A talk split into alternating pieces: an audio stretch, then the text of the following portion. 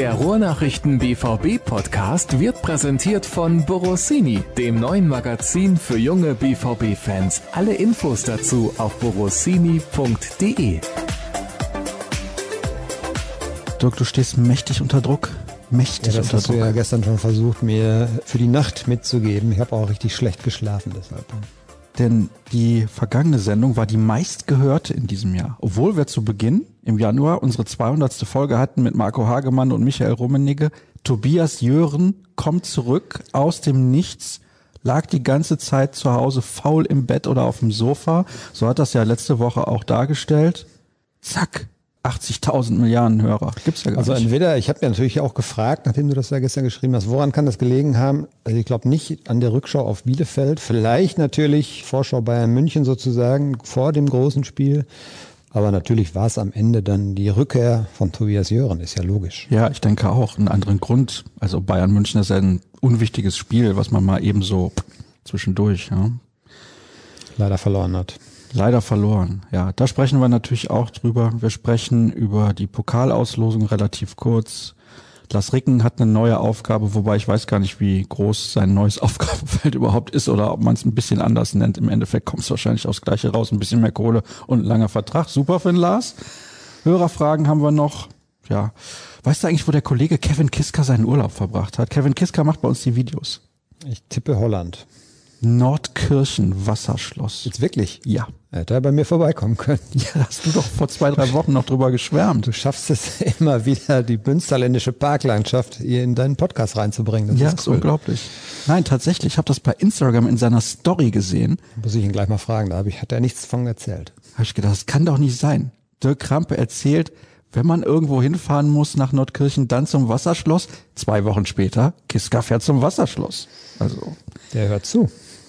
Er hört entweder zu, was ich schwer hoffe, sonst werde ich ihm gleich mal gehörig den Hintern versohlen, wenn er sagt, er hört nicht jede Woche. Ansonsten muss ich sagen, gute Wahl. Du hast das empfohlen. Das Reiseziel im Münsterland schlechthin, das Wasserschloss in Nordkirchen. Bayern München hat schon wieder gegen den BVB gewonnen. Es kotzt mich nur noch an. Weißt du warum? Nicht, weil Dortmund nicht gewonnen hat, darum geht's gar nicht. Aber es langweilt mich einfach so. Dortmund hat ein gutes Spiel gemacht, klar, ein paar Fehler natürlich, aber es war eine ordentliche Leistung. Keine perfekte Leistung, die man wahrscheinlich gebraucht hätte, um die Bayern zu schlagen, aber es langweilt mich einfach. Müssen die denn schon wieder gewinnen? Erklär's mir bitte, Dirk. Du warst im Stadion, du hast es dir angeguckt. Ja, ich fand das Spiel äh, richtig gut, auch von Borussia Dortmund. Ähm, wir hatten vorher drüber gesprochen und ich glaube, so diese These, wer weniger Fehler macht, gewinnt. Die kann man, glaube ich, am Ende tatsächlich so stehen lassen. Bayern hat einiges angeboten, viel mehr, als man das so aus der Vergangenheit auch so gewohnt war, weil sie unter Flick einfach ja sehr hoch stehen, also wirklich die letzte Linie bis zur Mittellinie nach vorne geschoben haben und da gab es ein paar Szenen, wo ähm, Dortmund mit langen Bällen, Haaland war super schnell unterwegs, glaube wieder mit knapp 35 kmh oder so, also der ist schon mit Raketenantrieb ausgestattet. Also da gab es ja Chancen ohne Ende und ja, es sind immer wieder die kleinen, also was heißt immer wieder? Es gab ja auch Spiele, die sehr deutlich ausgegangen sind, aber es sind dann halt äh, in den engen Spielen sind es die kleinen Dinge, die den Unterschied machen. Wenn du in der 46. Minute, oder jetzt nicht du, sondern Erlinger Haaland den Ball ein bisschen sauberer spielt oder selber abschließt, es war ja nicht Flanke, nicht Schuss, man wusste nicht genau, er ist ihm so ein bisschen abgerutscht, dann steht es 2 zu 1. Und wer weiß, wie das dann weitergeht. Ja, also Bayern München hat immer die Qualität, sowas dann trotzdem nochmal wieder zu drehen, aber es sind halt gegen Bayern München muss alles passen. Du musst selber am Limit spielen, du darfst dir wenig Fehler erlauben und äh, musst eigentlich die Chancen, die du bekommst, eben konsequent ausnutzen. Und äh, sie hatten einige und Lucien Favre hat nachher schon auch zu Recht so ein bisschen gehadert und von riesengroßen Chancen und viele Chancen gesprochen und ähm, dann kannst du nicht gewinnen, das ist nun mal so. Ist es am Ende dann einfach die Kaltschnäuzigkeit? Das wird dann immer so geschrieben. Ja, die waren clever, die waren ausgebufft, eiskalt und so Ja, Es weiter. ist eine Mischung aus, aus Kaltschnäuzigkeit, aber natürlich einfach auch überragender Qualität. Wenn man muss ja auch ehrlich sein, äh, nicht nur Dortmund hatte große Chancen, in Bayern hat man zwei Tore aberkannt. Die erste Abseitsstellung musstest du mit der Lupe suchen. Das war, glaube ich, die, die Kniescheibe vielleicht von Robert Lewandowski, die da im Abseits stand. Beim zweiten war es ein bisschen deutlicher, aber trotzdem, sie haben fünf Tore geschossen in Dortmund gegen eine Mannschaft, die bis dahin äh, in der Bundesliga nur zwei kassiert hatte.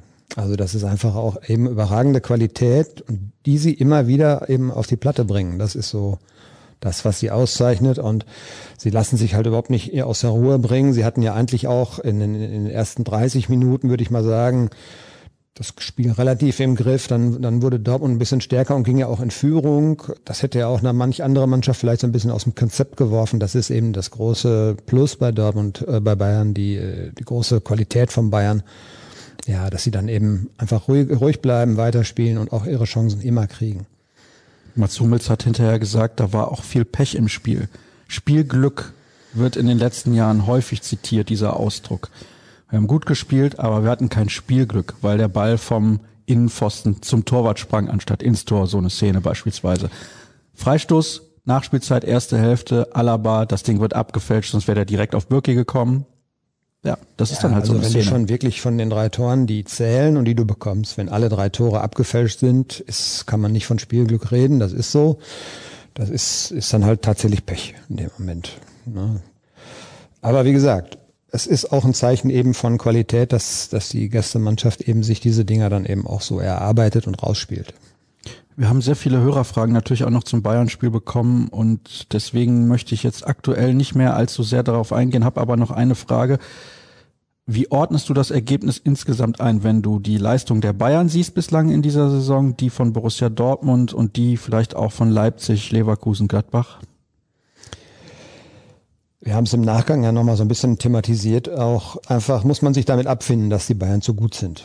So, und ich habe die These vertreten, nee, muss man nicht, darf man auch überhaupt nicht. Man darf jetzt einfach nicht aufgeben. Und ich finde schon, dass dieses Spiel gezeigt hat, dass Dortmund nicht so weit weg ist. Und das, ja, ist jetzt schwierig zu sagen, das soll mal Mut machen. Natürlich, wenn du immer wieder, wenn immer wieder das gleiche Lied abläuft, du spielst gegen sie, du kannst eigentlich hinterher sagen, wir hätten gewinnen können, aber das passiert dann trotzdem nicht. Vielleicht resignierst du dann auch irgendwann. Aber ich finde, von den Voraussetzungen her müsste Bayern deutlicher überlegen sein eigentlich, als sie es dann auch in diesem Spiel jetzt waren. Sie haben, ich weiß, fast den doppelten Umsatz, nicht ganz, aber schon deutlich mehr. Das heißt, sie können auch deutlich mehr in die Mannschaft pumpen. Das tun sie auch. Und ja, ich habe es ja so formuliert, wenn sie es sinnvoll tun, wird es weiter schwierig bleiben. Aber der BVB schafft es eben auf anderen Wegen, doch diese Lücke kleiner werden zu lassen, als sie vielleicht sein müsste aufgrund der Voraussetzungen. Und ähm, das kann, finde ich, Mut geben.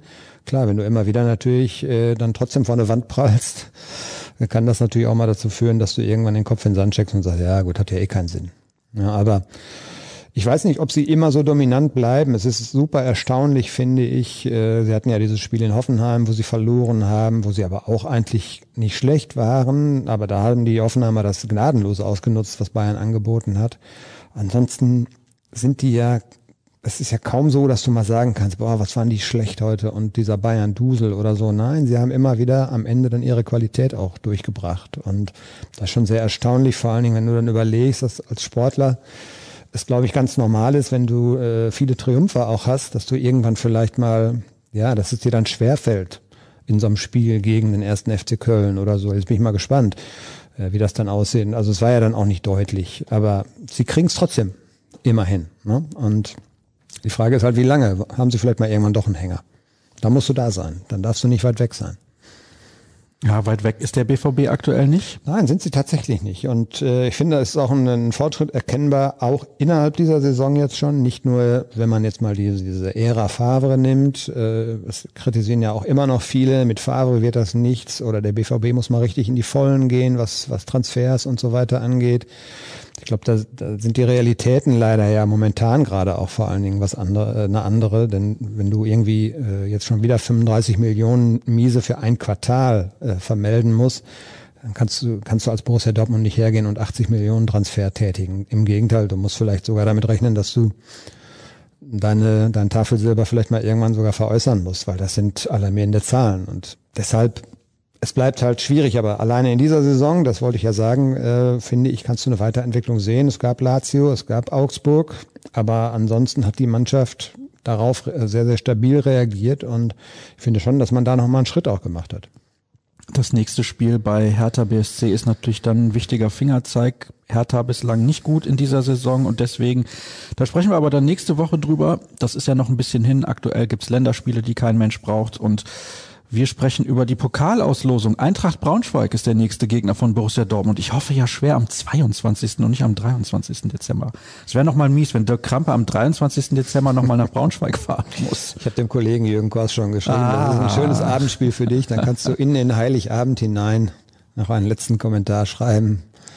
Ja, werden wir dann sehen, wann sie spielen. Ich, mein Gefühl sagt mir immer, dass Borussia Dortmund ja dann ein bisschen Einfluss hat, auch bei der DFL oder beim DFB ist es ja eher dann, und dass sie wahrscheinlich dann am 22. spielen. Aber gut, das ist jetzt nicht gesetzt. Ne?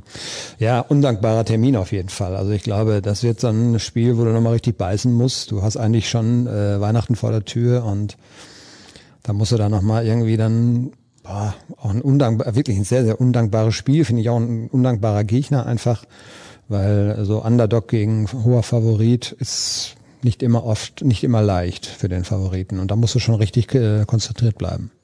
Ja, wobei solche Mannschaften wie Eintracht Braunschweig, wenn da jetzt die Hütte voll wäre, würde ich sagen, das okay, ist das alte Lied. Ja, das ist das alte Lied. Qualität setzt sich durch, wenn die äußeren Umstände nicht irgendwie noch als zusätzlichen Faktor für den Underdeck dazukommen. Und das wird dann ja auch wahrscheinlich da so sein. Und dann hast du eigentlich die sterile Atmosphäre und dann setzt sich die technisch, technisch bessere Mannschaft eigentlich sehr, sehr häufig durch. Gefühlt hätte ich immer noch gedacht, Thorsten Lieberknecht ist der Trainer von Eintracht Braunschweig. Ist er aber nicht. Weißt du, wer aktuell der Trainer von Braunschweig ist? Nee, ich hatte immer Marco Antwerpen, weil da gibt's so eine frühere Beziehung halt. Der hat mal bei Preußen Münster halt gespielt, als ich über Preußen Münster berichtet habe. Und sein Co-Trainer stammt aus Werne, das ist ein Nachbarort. Kutulusch Öztürk, übrigens auch ein ehemaliger BVB-Spieler, auch wenn er hier keine große Karriere hatte. Äh, die sind aber dann weitergezogen, sehr dubiose Umstände da in Braunschweig entlassen worden und jetzt schon in Würzburg wieder entlassen mhm. worden. Ja, also, aber ich weiß gerade echt nicht, wer der aktuell Trainer ist, muss ich gestehen. Tut mir leid, liebe Fans von Eintracht Braunschweig, die ihr in Scharen zuhört, weil wir eure Mannschaft jetzt in die Tiefe hinein analysieren in diesem Podcast. Bernhard Trares wird jetzt Trainer in Würzburg. Das habe ich mitbekommen, dass ja. Antwerpen dort entlassen wurde aber ich wusste nicht, dass er vorher in Braunschweig war. Braunschweig hat vor einigen Jahren ja mal in der Bundesliga gespielt, natürlich auch gegen den BVB. Der BVB hat da gewonnen, wenn ich mich richtig entsinne. Wir wussten es nicht, aber ich meine, Aubameyang hätte damals auch irgendwie ein Siegtor geschossen oder so. 2-1, 1-0, 2-0, irgend sowas um den Dreh, vielleicht 3-0, Hattrick. Keine Ahnung. Ich weiß es nicht mehr. Dabei ist Eintracht Braunschweig eigentlich ein Verein, der ganz sympathisch ist, oder? Absolut, ja, absolut. Ich finde ja auch, wenn, wenn solche Vereine dann wieder, die man so aus den 70ern kannte, Jägermeister-Werbung und so oh, weiter natürlich, natürlich. Ne, diese ganzen alten Geschichten, wenn die dann nochmal wieder ins Rampenlicht so ein bisschen zurückkehren, finde ich super. Lars Ricken hat offiziell ja einen neuen Job jetzt demnächst. Oder hat er den schon? Wie sieht's da aus? Was ist da los? Einen zusätzlichen, ja. Also er hat es, ich habe mit ihm ja auch drüber gesprochen und ähm, wie hat das, wie hat das jetzt nochmal formuliert? Wir haben die Bezeichnung der Arbeitsrealität angepasst. okay, also er hat vorher eigentlich das Gleiche gemacht, nur keiner wusste es. Also ich glaube, sein Aufgabenfeld wird sich nicht so viel, äh, stark verändern. Ähm, er hat ja auch weiter die Verantwortung, also er hatte bis jetzt schon die Verantwortung äh, fürs Nachwuchsleistungszentrum. Und zwar in allen Bereichen, was Finanzen angeht, was personelle Ausstattung angeht und was Planung und so angeht. Und das bleibt so. Jetzt hat er den entsprechenden Titel und ich finde, es ist einfach eine, ja, eine, eine, vielleicht sogar eine überfällige Anerkennung auch der Arbeit und ähm, einfach dann auch mal ihn auf diese Stufe zu stellen. Weil äh, wenn du siehst, äh, wer Direktorenposten hat bei Borussia Dortmund, da gibt es ja verschiedenste Bereiche, Organisation, Marketing, äh, Medien logischerweise, aber dann eben Nachwuchs und er hat nicht zu Unrecht, äh, kann er ja auch reklamieren, das ist die größte Abteilung bei Borussia Dortmund. Mit den meisten eigentlich aktiven und äh, tätigen Personen. Man unterschätzt das übrigens. Ich habe gestern mit dem Leiter der Nachwuchsakademie des VfL Gummersbach zusammengesessen, Jörg Bormann, auch ehemaliger Handballspieler in der ersten Liga. Und dann hat er mir erzählt, ja, wir haben den und den und der macht das und der macht das und da und da noch einer und da habe ich gedacht, mein lieber Schwan, das ist ein riesiger Apparat, das unterschätzt man total, wie viele Leute da arbeiten und wie viel die auch arbeiten tatsächlich. Ja, wir haben da mit Mike Tülweg auch mal drüber gesprochen, der die U19 jetzt macht und ähm, die hatten ja lange Pause im Frühjahr auch wegen Corona und dann gab es diese besondere Herausforderung, dass man die Spieler ja nicht so unter Kontrolle hat, wie das bei den Profis der Fall ist. Also die gehen alle noch zur Schule, die haben alle ihre Pläne bekommen, aber ja, da kann man sich vorstellen, dass so ein 17-Jähriger vielleicht auch mal ein bisschen was schleifen lässt, wenn er nicht gerade Mokoko heißt und äh, vor Ehrgeiz eben übersprudelt. Und die hatten diese besondere Herausforderung, wie fangen wir das auf und wie führen wir die jetzt so auch wieder heran, dass sie, dass sie sich nicht verletzen und äh, Intensität wieder hochbekommen und so. Und dann hat er mal erzählt, äh, wer da auch alles tätig ist im Umfeld von so einer U19. Also das ist dann wie im Profiapparat. Die haben Reha-Trainer, die haben Physiotherapeuten, die haben Videoanalysten, die haben Leute, die sich also speziell dann zum Beispiel nach Spielen darum kümmern, ähm, dass jeder Spieler so eine, so eine eigene Auswertung bekommt über dieses Spiel und auch Videosequenzen und sowas. Das ist ein Fulltime-Job. Die sitzen tatsächlich, also so einer wie Tulberg mit seinem Team, die hat abends Training, meistens mit der U19 der ist aber morgens äh, einer der ersten, der da ist. Und dann haben die den ganzen Tag auch was zu tun. Das ist tatsächlich so. Und das geht ja runter. Das ist ja nicht nur die U19. Und ähm, dieser Apparat rund um die U-Mannschaften ist unglaublich gewachsen. Es ist eben ein Schritt zur Professionalisierung. Du musst diese Spieler dann schon so dran führen, dass du äh, sie dann eben mit 19 idealerweise fertig in Anführungsstrichen übergeben kannst an die Profimannschaft, wenn sie gut genug sind.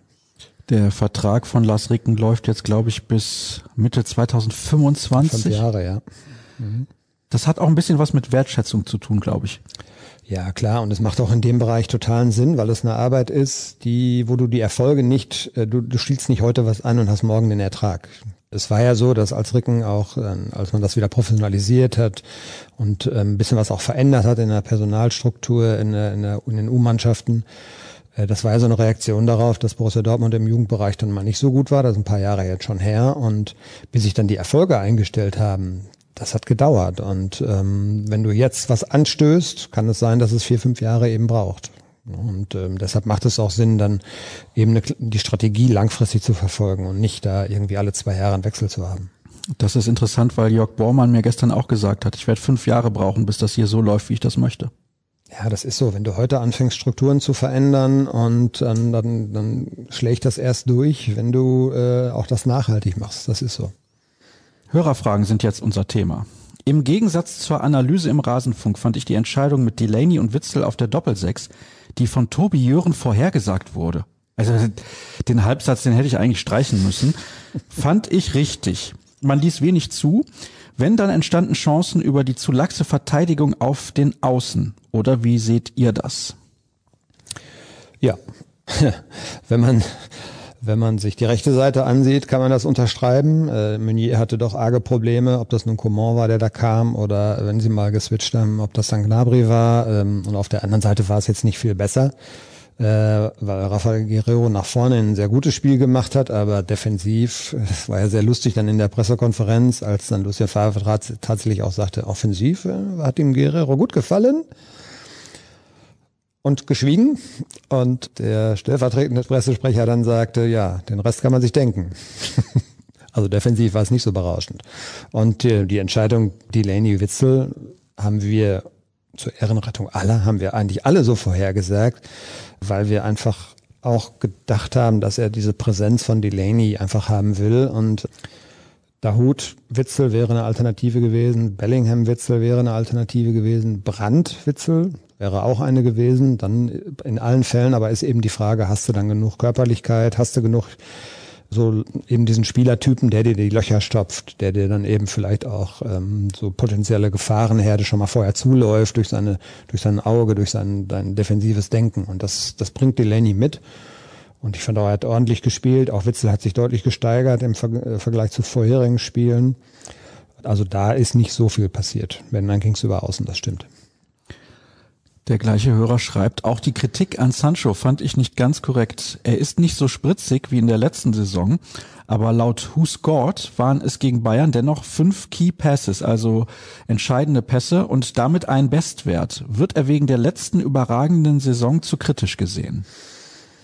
Ja, die Tendenz geht natürlich leicht dahin, weil man einfach sich immer dran erinnert, wie das in der vergangenen Saison war. Wir haben das aber auch, glaube ich, differenziert, weil wir äh, auch mit diesen Key Passes, das haben wir schon auch so thematisiert, dass er gute Bälle in die Tiefe gespielt hat, vor allen Dingen Holland, diese Szene 46. Minute, zum Beispiel dieser Ball kam auch von ihm. Aber er tritt deutlich seltener selbst in Erscheinung. Also als Vorlagengeber ja, aber ähm, nicht als der, der dann selber abschließt. Er hat 20 Tore in der vergangenen Saison geschossen, plus die 20 Vorlagen. Im Moment haben wir nur die zweite Variante. Und wir haben es ja schon ein paar Mal thematisiert, gerade das, was auf der rechten Seite passiert, dadurch, dass Hakimi auch noch fehlt. Das fehlt Borussia Dortmund natürlich insgesamt. Und wenn man auch so zwischen den Zeilen hört, was so Verantwortliche sagen, diese natürliche Leichtigkeit, äh, hat Michael Zorc ja gesagt, fehlt ihm. Ich glaube, das ist schon ein großes Thema und die große Frage ist, warum? Ist es tatsächlich jetzt so, dass ihn dieses, dass ihn diese, dieser gescheiterte, äh, gescheiterte Transfer wurmt? Ich glaube das tatsächlich eigentlich nicht, weil äh, schon, glaube ich, im April oder auf jeden Fall, als die letzte Saison noch lief, ist klar mit ihm besprochen worden, okay, du kannst in diesem Sommer äh, gehen. Hier sind die Rahmendaten und ähm, wir gehen da nicht von ab. Richte dich darauf ein, dass wenn das nicht funktioniert, dass du dann noch ein Jahr bei uns spielst. Und er hat im vergangenen Jahr, ja, das ist ja dann erst hinterher bekannt geworden, sogar seinen Vertrag ja auch nochmal verlängert und eigentlich Borussia Dortmund noch mehr Gelassenheit sozusagen dadurch verschafft und äh, an die Hand äh, mehr, mehr Munition an die Hand gegeben. Man kann dann viel einfacher sagen, okay, dann machen wir es erst nächstes Jahr.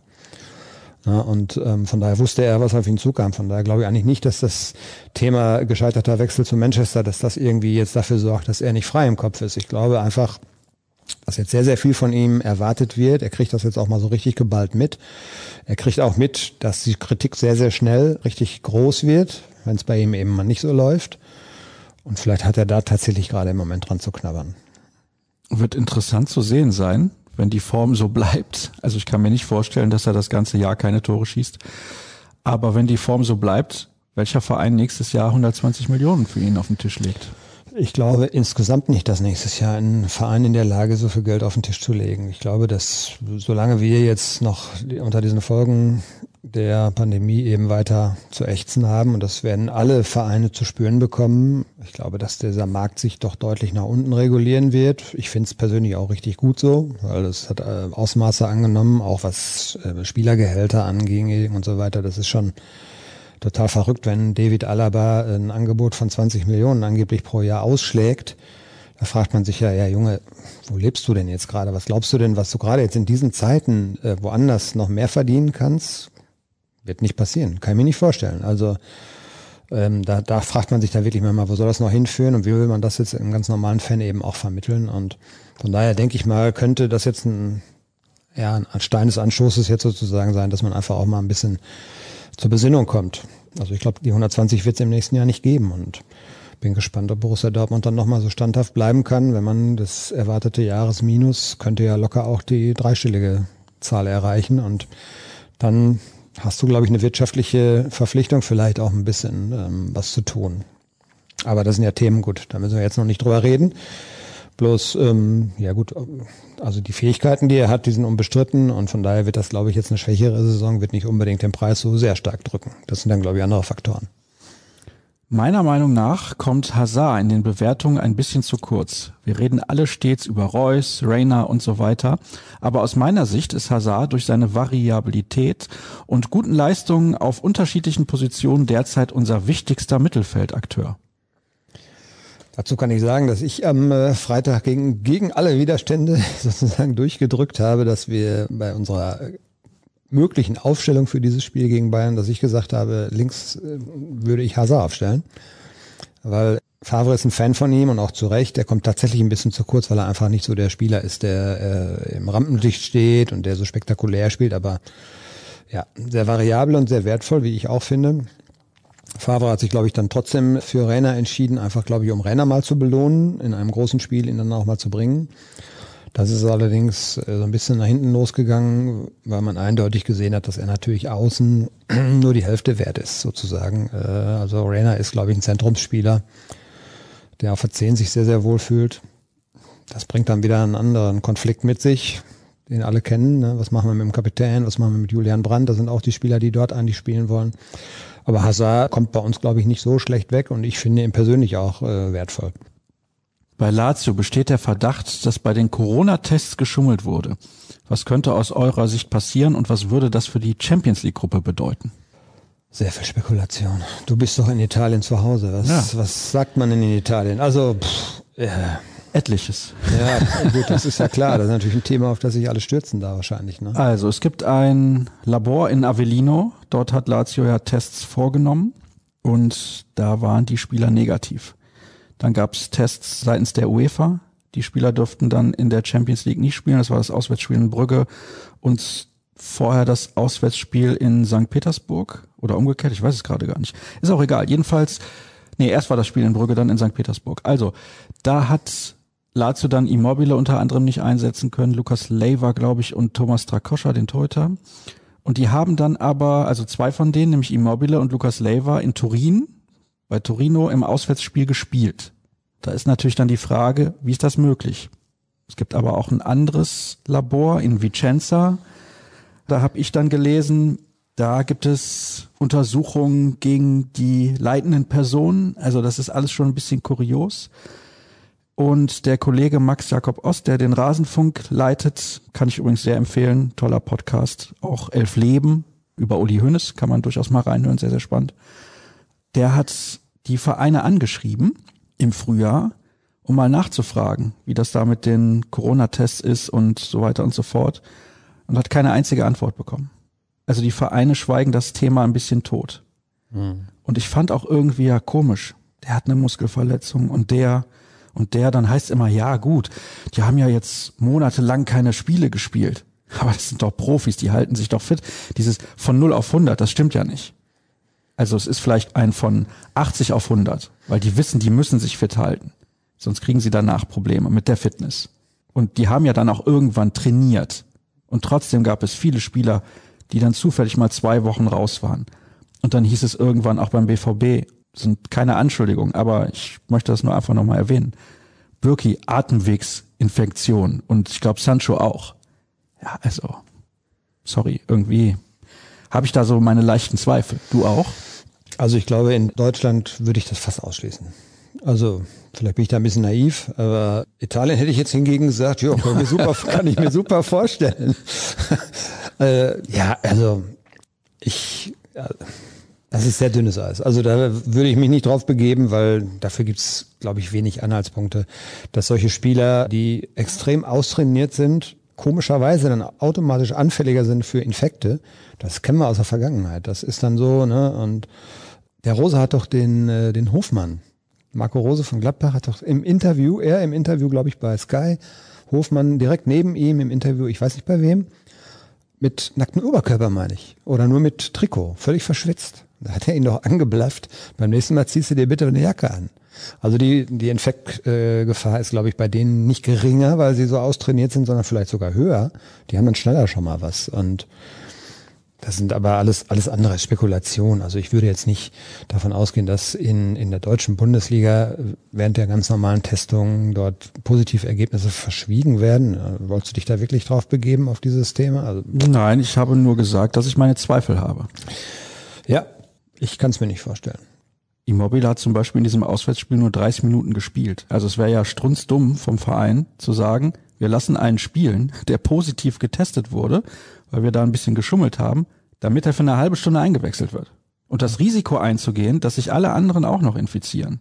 Und du dann deine Saison eigentlich komplett vergessen kannst, weil dir zwei Wochen lang sämtliche Spieler fehlen. Ja. Eigentlich wäre das strunzdumm. Das lassen wir jetzt mal so stehen. Was würde das für die Champions League Gruppe bedeuten, können wir Vielleicht, gar nicht beantworten. Also ne? das wäre auch nicht der erste Fall, wo man für kurzfristigen Erfolg das Risiko eingegangen ist, äh, langfristig einen Schaden in Kauf zu nehmen. Also ja, ganz ehrlich, schwieriges Thema. Äh, ich finde es sehr, sehr merkwürdig und es wirft einfach auch kein gutes Licht dann eben so auf diesen ganzen Umgang damit. Aber für Deutschland äh, würde ich jetzt ehrlich gesagt, das, also nee, ich kann es mir in Deutschland nicht vorstellen. Was sagt ihr zur Pokalauslosung? Das haben wir eben schon beantwortet bzw. darüber gesprochen. Das Bundesliga-Jahresrestprogramm ergibt nach meinem Rechenschieber 15 Punkte. Und bei euch. Ich lese dir jetzt mal sämtliche Gegner bis Jahresende vor. Du kannst im Kopf ja mal mitzählen, wie viele Punkte Borussia Dortmund macht. Also zunächst bei Hertha BSC. Zu Hause gegen den ersten FC Köln. Bei Eintracht Frankfurt. Zu Hause gegen den VfB Stuttgart. Bei Werder Bremen. Bei Union Berlin. Auf wie viele Punkte bist du gekommen? 18. das habe ich mir fast gedacht. Das ist ja optimistisch. Also ja, Schwieriges Spiel auf jeden Fall in Berlin, in Frankfurt auch. Bei Union Berlin, je nachdem, was mit Fans ist, bis dahin. Ich glaube, das ist ein erheblicher Faktor. Frankfurt ist aber jetzt auch nicht so in der Spur. Und Hertha hat, ja, also sie haben die, sie haben die Qualität, glaube ich, nicht. Das, wenn du in, in Berlin verlierst, dann vielleicht auch nur deshalb, weil dann die Fans ein bisschen mitspielen, wobei das ja auch immer eine komische Atmosphäre da ist. Aber ja, Dortmund hat sich da schon öfter schwer getan. Ich glaube aber ehrlich gesagt nicht dran. Also in Berlin wird es einen Sieg geben, lege ich mich schon mal fest. Gegen Köln, da brennt zu Hause, da, ja gut, das wäre ja ganz schlimm, wenn da zu Hause gegen Köln was anbrennen würde. Das, das wird nicht passieren. Äh, Stuttgart ist vielleicht gar nicht so ungefährlich, weil sie einfach aus dieser Rolle ganz viel machen können, spielen keinen schlechten Fußball, auch von der, von der Systematik und wie sie es angehen her nicht. Aber auch da ist die Qualität deutlich höher, muss man ganz klar sagen. In Bremen, bitteschön, die haben ja die gleichen Probleme wie im vergangenen, in der vergangenen Saison, auch wenn sie ein bisschen seltener verlieren, aber sie gewinnen eben auch nicht so oft. Ne? Also Frankfurt ist schon ein Knackspiel. Und in Union Berlin, glaube ich, wenn tatsächlich Zuschauer da sein sollten, die Berliner gehen ja auch immer einen speziellen Weg, vielleicht dürfen sie bis dahin ja wieder. Aber das geht, das Programm. Ne? Danach wird's heftig. Dann kommen noch gegen Ende der Hinrunde, kommen eben noch Leipzig und Leverkusen. Ne? Im neuen Jahr dann. Wann gibt es die Pressekonferenz, in der Aki Watzke erklärt, dass der Profifußball aufgrund seiner gesellschaftlichen Bedeutung noch vor Risikogruppen und Mitarbeitern im Gesundheitswesen geimpft werden sollte? Ich hatte manchmal das Gefühl, dass ihm das schon ein bisschen auf der Zunge liegt, aber äh, er sich, also es hat sich ja so ein bisschen was gewandelt, ne? wenn man äh, so an die Demut in der ersten Phase zurückdenkt, wo sie dann tatsächlich auch wirklich sehr demütig waren, weil sie, weil sie wussten, wie wichtig ist es, dass es wieder weitergeht. Und die Tonart hat sich so ein bisschen geändert jetzt, als dann beschlossen wurde, dass es auf jeden Fall wieder Geisterspiele gibt. Und dann kam schon der Hinweis, wir haben super Konzepte. Bei uns hat sich nachweislich niemand angesteckt halte ich für ein bisschen schwer. Äh, zu, äh, ob das jeder Überprüfung standhält, weiß ich nicht. Aber klar, du kannst natürlich wunderbar auch argumentieren und auch zu Recht aus Sicht von Borussia Dortmund, dass du in so einem großen Stadion wie dem Signal Iduna Park, da kannst du ja lo also locker mal 10.000 Zuschauer verteilen. Und es hat in den Spielen, wo es möglich war, wunderbar funktioniert. Die waren sehr diszipliniert alle. Also die Tonart hat sich ein bisschen geändert. Ne? Die, die war schon ein bisschen forscher, so von wegen Ne? Wir schlucken das jetzt zwar, wir tragen das auch mit, aber mit Zähneknirschen. Warum Bellingham für Delaney bei Rückstand? Er spielte 90 Prozent seiner Pässe nach hinten. In der jetzigen Form hätte ich viel lieber Dahut gesehen. Ja, ist ein Bericht. Also ich fand Bellingham nicht schlecht, als er reinkam. Äh, abgesehen mal davon, die Entscheidung bei Rückstand dann einen zu bringen, der vielleicht ein bisschen mehr spielerische Elemente bringt, ist auch okay. Bellingham Dahoud ist eine diskutable Geschichte, weil Dahoud war gut in Form oder ist gut in Form, das stimmt schon. Ähm, müsste man den Trainer mal fragen. Es kommt noch mal eine Frage zu Jaden Sancho. Ist die bislang mäßige Saison von Sancho irgendwelchen Negativfaktoren zuzuschreiben? Ist das die übliche Leistungsschwankung von Youngsters oder ist ihm der Flirt mit Manchester United zu Kopf gestiegen? Meiner Meinung nach steht er momentan hinter Hazard und Rayner. Du hast eben da schon relativ viel zu gesagt. Ich möchte da noch eine Sache mit reinwerfen. Glaubst du, Sancho ist vielleicht genau der Typ Spieler, dem Zuschauer massiv fehlen, so wie Dahut es gut tut, dass keine da sind? Das wäre ein Punkt, den würde ich auch unterschreiben. Ja, zum einen. Ich würde noch einen anderen bringen, vielleicht Professionalität. Gerade in Phasen, wo es nicht läuft. Ist ein bisschen spekulativ jetzt. Ich, ist jetzt nicht so, dass ich da äh, fundiert sagen könnte, okay, da fehlt was bei ihm. Aber ja, ich glaube, so diesen nächsten Schritt jetzt zu machen. Er ist sehr, sehr früh, sehr, sehr hoch gekommen. Und die Fallhöhe ist schon sehr hoch jetzt, ne? Und das merkt er ja jetzt auch gerade, wenn es dann mal nicht so läuft. Dann kommt die Kritik viel schneller, weil man einfach von ihm was anderes erwartet. Aus richtig guten Spielern Superstars zu machen, äh, oder dass, dass richtig gute Spieler zu Superstars werden, verlangt deutlich mehr als nur Talent. Das ist so. Und ich weiß nicht, ob da vielleicht bei ihm ein bisschen was fehlt, aber das ist, das ist sehr früh. Er hat jetzt mal wirklich eine schlechte Phase. Also wenn er jetzt das, die ganze Saison so weiterspielen würde, würde ich sagen, okay, dann muss er vielleicht mal sich grundsätzlich mal hinterfragen. Aber im Moment würde ich es vielleicht tatsächlich auch nochmal als kleine Delle einfach abtun. Deswegen arbeiten wir beide auch so hart und intensiv, damit das massive Talent, was wir haben, auch ans Tageslicht kommt. Ja. Ich würde gerne mal eure Meinung wissen, ob es überhaupt noch eine spannende Bundesliga mit Bayern geben kann. Schönen Abend euch. Ja, jetzt haben wir gerade 12 Uhr, also schönen Abend auch an dich, Carsten. Kann es noch eine spannende Bundesliga geben? Vielleicht ist der Student gerade ins Bett gegangen, ich weiß es nicht. ja, das ist auch Kaffeesatzleserei. Also dass so ein, so ein Aki Watzke zum Beispiel ja auch immer wieder betont, wir müssen auch nach hinten gucken, weil da kommen andere, die machen auch gute Arbeit. da hat er, glaube ich, tatsächlich recht, das ist ja auch belegbar. Also die Entwicklung von Leipzig schon sehr bemerkenswert. Die haben viel richtig gemacht, was junge Spieler angeht, was eben auch gute Investitionen in teure Spieler angeht. Sie haben gute Leute ausgebildet und dazugeholt, sie haben einen guten Trainer. Auch was in Gladbach passiert, kann man durchaus beachten, ob jetzt zum Beispiel Leverkusen nochmal so ein richtig so reinstößt, aber die sind eben auch eigentlich nicht schlecht dafür, dass sie ja sehr viel verloren haben, muss man sagen. Ne? Ich glaube, die Bundesliga hinter Bayern München muss als Gesamtheit einfach ein bisschen stärker werden und die Bayern öfter fordern. Dann wird es auch vielleicht Spiele geben, äh, wo sie eben nicht immer souverän gewinnen und dann kann es eine spannende Bundesliga geben. Vom Papier her ist es, wird es erstmal so bleiben, dass Bayern München immer der natürliche Favorit ist und das auch mit einigem Abstand. Aber äh, das ist wirklich, glaube ich, ein Fakt, den man nicht unterschätzen darf. Es ist verdammt schwer, dieses Niveau immer wieder jede Woche zu bringen. Das ist eine Qualität, die sie haben. Tolles Topspiel. Der BVB hat aus meiner Sicht nicht viel falsch gemacht. Umso ärgerlicher, dass Holland weniger Zielwasser als sonst getrunken hat. Auch die Gegentore sind sehr unglücklich gefallen. Was kann der BVB tun, damit sich dieser Trend festigt? Ja, platt gesagt, genau daran arbeiten. Also ähm, ein Spieler wie Holland ist sicherlich noch nicht fertig. Man hat auch den Unterschied zu einem reifen Fußballer wie Lewandowski ganz deutlich gesehen, aber das ist ja auch kein Da muss Wunder. ich kurz einhaken damit man das halt mal auch in den passenden Zusammenhang setzt. Robert Lewandowski ist historisch betrachtet einer der besten Stürmer aller Zeiten. Ja. Also das ist nicht irgendein Spieler, sondern einer der besten Spieler aller Zeiten auf dieser Position. Man muss sich ja nur mal die Zahlen angucken. Der wird seine Karriere beenden mit deutlich über 250 Bundesligatoren. Über 250 Bundesligatoren in einer Zeit, wo die Tore jetzt nicht fallen wie reife Früchte. Also die Bundesliga die kann man sich gut angucken, da fallen tendenziell immer mehr Tore. Er spielt natürlich beim dominanten Team, das ist klar, aber er spielt da immer. Und es gibt keine Diskussion, ob Robert Lewandowski spielt oder nicht, weil er einfach unfassbar gut ist. Also, ja, da geht unter in der Ära Messi und Ronaldo. Aber man muss sich die Zahlen einfach nur mal angucken. Er ist, ich habe es im Vorfeld geschrieben, vielleicht derzeit der beste Stürmer der Welt. Und das seit jetzt nicht in dieser Saison, er war es in der vergangenen Saison auch, er ist jetzt äh, in der UEFA, von der UEFA ja gewählt worden zum besten Spieler der vergangenen Saison, glaube ich. Also, ja, das ist ein Ausnahmefußballer. Was, was ihn ja so besonders macht, ist kaum verletzt. Niemals so, dass man sagen könnte, der hat jetzt mal eine Flaute über vier, fünf Wochen. Und er hat einfach dieses, er, er, hat einfach komplett das komplette Paket eines richtig guten Stürmers. Er ist ja deutlich Kopfballstärker, glaube ich, als das hat man ja auch gesehen, als Haaland im Moment ist. Beidfüßig, kann den Ball abschirmen, schnell, er, er beweglich. ist super schnell, er weicht aus auf die Flügel, er kann, ist halt in, in der Box, wie man das schön sagt, ist er unglaublich effektiv.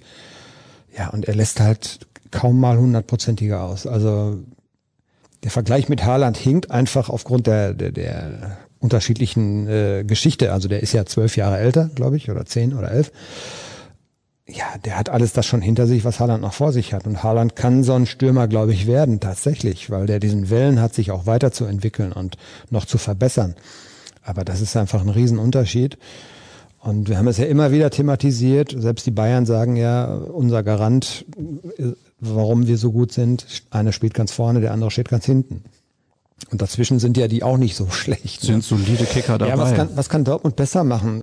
bisschen, bisschen Spielglück herausfordern oder sich erarbeiten. Es war tatsächlich jetzt in diesem Spiel wirklich Pech, dass diese Bälle so doof abgefälscht worden sind. Ansonsten haben sie gar nicht so schlecht gestanden, aber man lässt natürlich automatisch gegen eine Mannschaft mit so einer Offensivqualität auch ein bisschen was zu aber versuchen eben das zu minimieren und es ist wirklich nicht viel, weil du, du hattest große Chancen vorne und du darfst nicht so viele große Chancen auslassen, wenn du Bayern München bezwingen willst. Das ist, glaube ich, ja, so billig, wie sich das anhört, aber das ist, glaube ich, der Punkt. Das Ausscheiden von Christian Seifer 2022 aus der DFL trifft mit Personalumwälzungen beim BVB zusammen. Laut Watzke besteht sehr guter Kontakt zu ihm. Glaubt ihr, dass der BVB erwägen würde, ihn zu verpflichten und für welche Aufgaben käme er mit seiner Expertise überhaupt in Frage? In dem Moment, wo die Meldung übrigens kam, habe ich gedacht, Mensch, Das würde doch passen wie die Faust aufs Auge.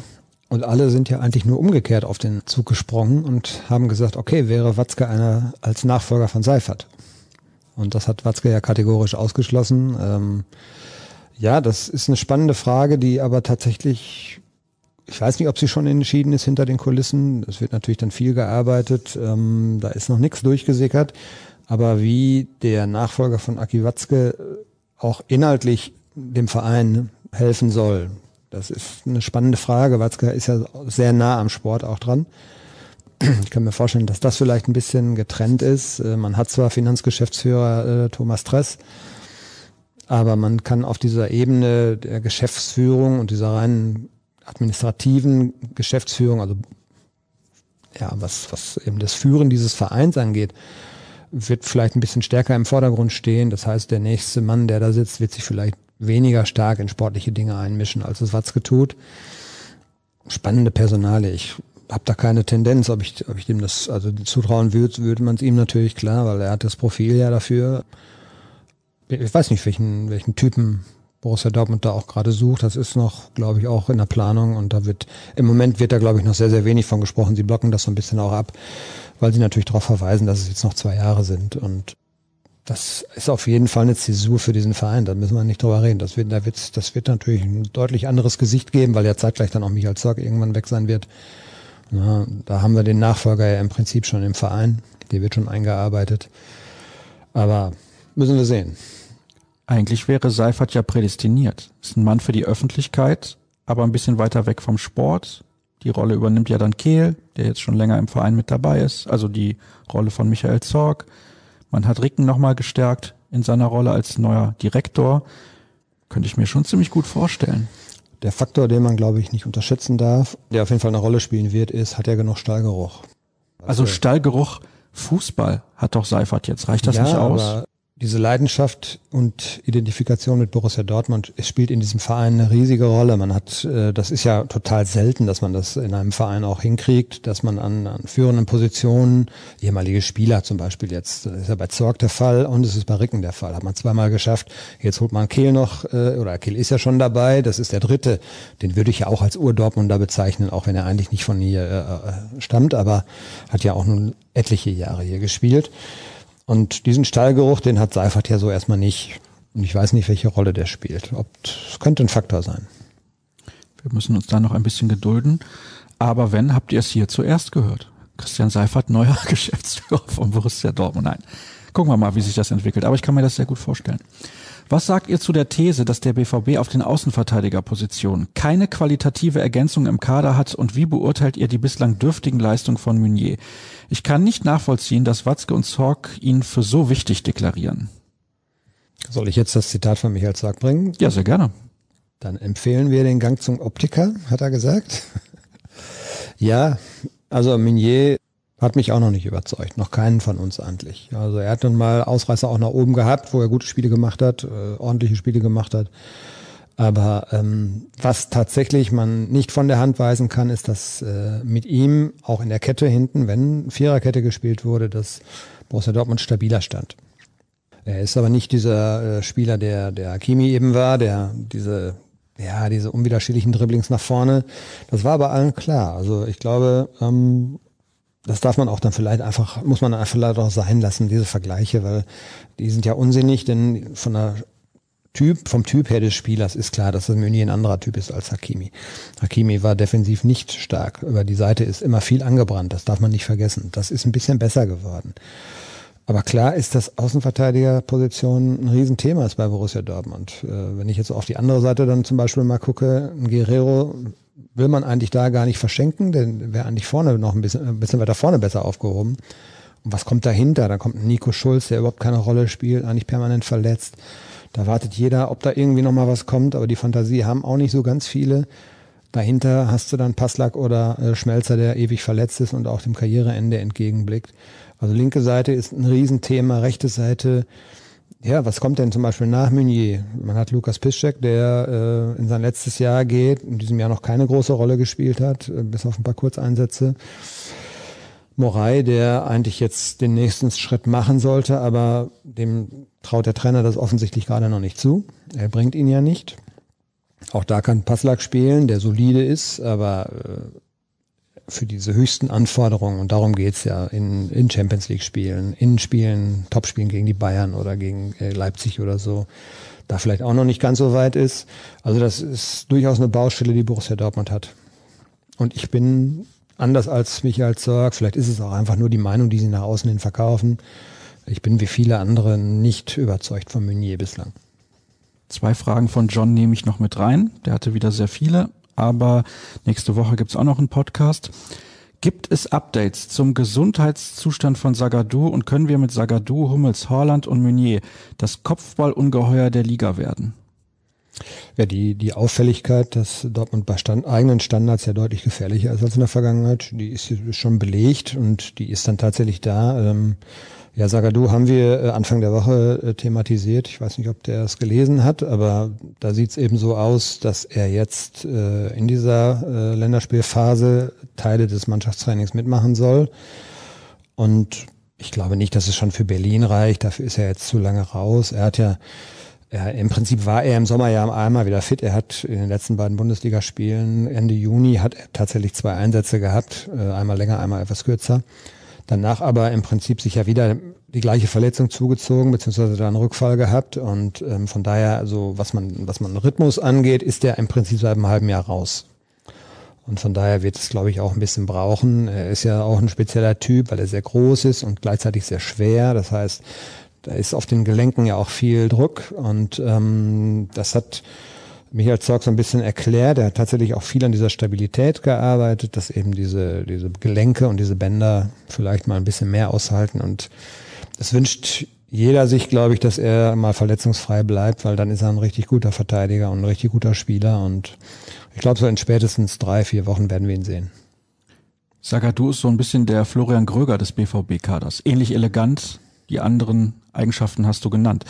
Wie seht ihr die Chancen für die Champions League Gruppe, da für den BVB ja noch zwei von drei Heimspielen ausstehen? Wird das Achtelfinale eine klare Angelegenheit oder wird es nochmal knapp?